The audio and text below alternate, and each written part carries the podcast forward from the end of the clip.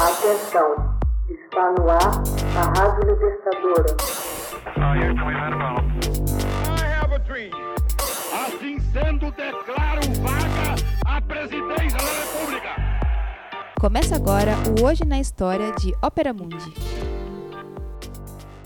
Hoje na História, 28 de outubro de 1704, morre John Locke, o pai do liberalismo. John Locke, amplamente reconhecido como o pai do liberalismo, morreu em 28 de outubro de 1704 em Harlow, oeste da Inglaterra. O filósofo e médico inglês é considerado um dos principais empiristas britânicos e formulador da teoria do contrato social. Sua obra teve grande impacto sobre o desenvolvimento da epistemologia e da filosofia política, influenciando nomes como Voltaire e Rousseau, bem como de muitos revolucionários franceses. A teoria da mente é a miúde citada como origem das concepções de identidade do self, figurando nos trabalhos posteriores de outros filósofos. Foi Locke o primeiro a definir o self por meio da continuidade da consciência. Ao contrário da filosofia pré-cartesiana, Locke defendia que nascemos sem ideias inatas e que o conhecimento é determinado apenas pela experiência derivada das percepções sensoriais. Locke nasceu em 29 de agosto de 1632 tendo crescido numa área rural perto de Bristol. Em 1647, ele foi enviado à prestigiosa Westminster School em Londres. Diplomou-se em medicina em 1674, trabalhando intensamente com cientistas e pensadores como Robert Boyle, Thomas Willis e Robert Hooke. John Locke passou a se envolver com a política em 1672. Sete anos depois, escreveu a maior parte dos dois tratados sobre o governo, em que expôs ideias sobre o direito natural e o governo, consideradas bastante revolucionárias para aquele período da história. Em 1683, na Holanda, ele redigiu as Cartas sobre a Tolerância.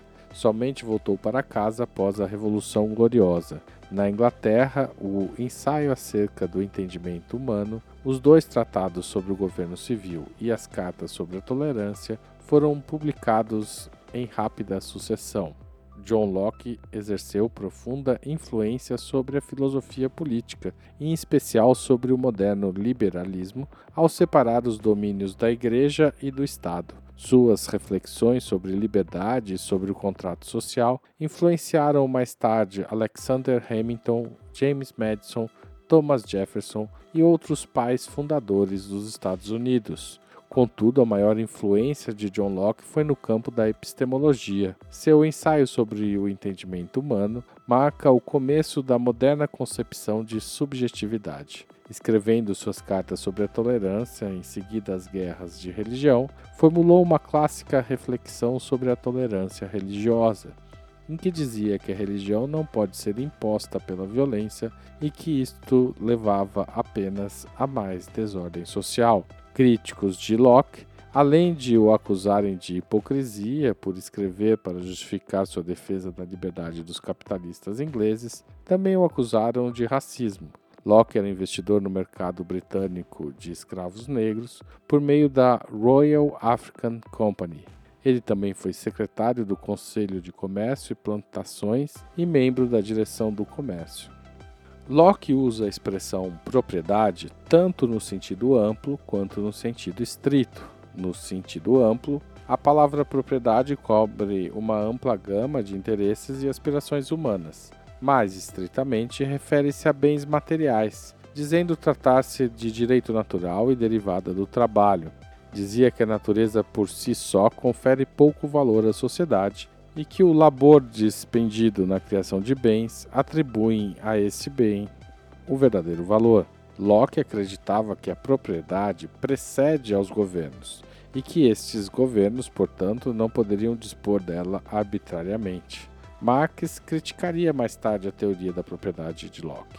Ao contrário de Thomas Hobbes, Locke acreditava que a natureza humana é caracterizada pela razão e pela tolerância. Contudo, como Hobbes, Locke acreditava que a natureza humana levava o homem a ser egoísta. Dizia ele, dois pontos. Num estado natural, todas as pessoas são iguais e independentes, e todos possuem o direito natural de defender sua vida, saúde, liberdade e bens. O trabalho cria propriedade, dizia Locke, mas é preciso estabelecer limites para sua acumulação, ou seja, a capacidade do homem de produzir e consumir. De acordo com Locke, a propriedade ociosa é um desperdício e uma ofensa à natureza. No entanto, com a introdução dos bens duráveis, o homem pode trocar o excesso de bens perecíveis por bens que podem durar mais, e isto não é uma ofensa à natureza. A teoria geral do valor e do preço de Locke é a teoria da oferta e da demanda, apresentada numa carta a um membro do parlamento britânico em 1691.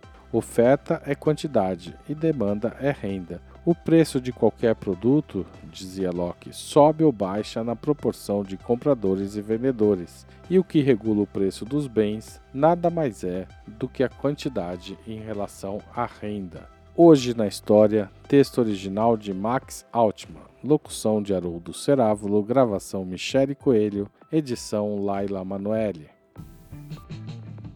Você já fez uma assinatura solidária de Opera Mundi? Com 60 centavos por dia, você ajuda a manter a imprensa independente e combativa.